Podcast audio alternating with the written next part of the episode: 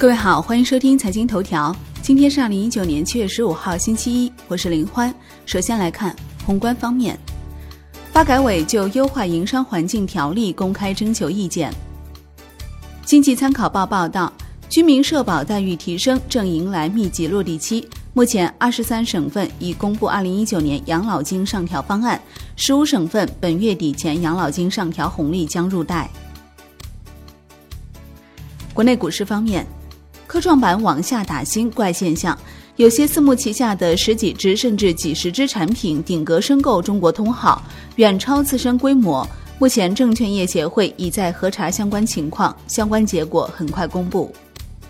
四家科创板公司公布中签号码：新迈医疗共一万一千五百八十六个中签号，南威医学共两万五千六百四十二个，西部超导共两万五千一百八十四个。红软科技共两万三千一百四十二个。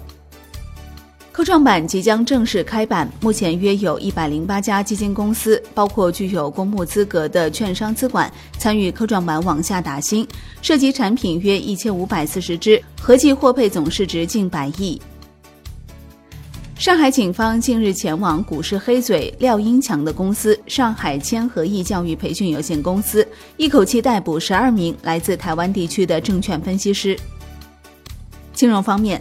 央行上海分行近日发布的行政处罚信息显示，环讯支付因违反支付业务规定，被合计罚没五千九百三十九点四一万元，这也是第三方支付行业史上最大罚单。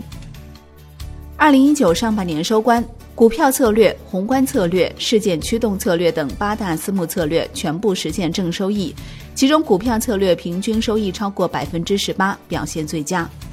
楼市方面，深圳不再公布官方楼市成交均价的消息引发市场热议。对此，深圳市住建局回应，由于深圳市房地产市场规模有限，成交价格水平易受结构性影响，直接公示有关价格信息并不能很好的反映市场的真实情况。产业方面，餐饮产业蓝皮书《中国餐饮产业发展报告（二零一九）》显示，二零一八年中国餐饮业收入达到四点二七万亿元，已经成为仅次于美国的世界第二大餐饮市场。中国餐饮业有望在二零二三年超过美国，成为全球第一大餐饮市场。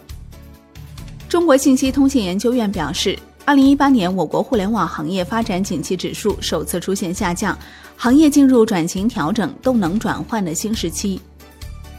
全球首个五 G 自动驾驶应用示范岛落地广州国际生物岛。海外方面，韩国和日本之间围绕贸易问题的争端持续发酵。韩国贸易部表示。韩方计划在七月二十三号到二十四号举行的世界贸易组织理事会会议中提出日本不公平出口限制有关问题。国际股市方面，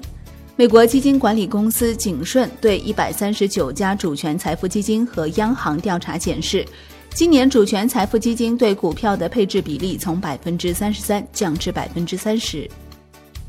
商品方面，农业农村部网站数据显示。六月富士苹果价格为十三点零二元每公斤，同比增长百分之一百零六点一。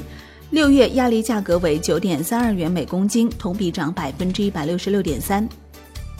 好的，以上节目内容由万德资讯制作播出，感谢您的收听，我们下期再见喽。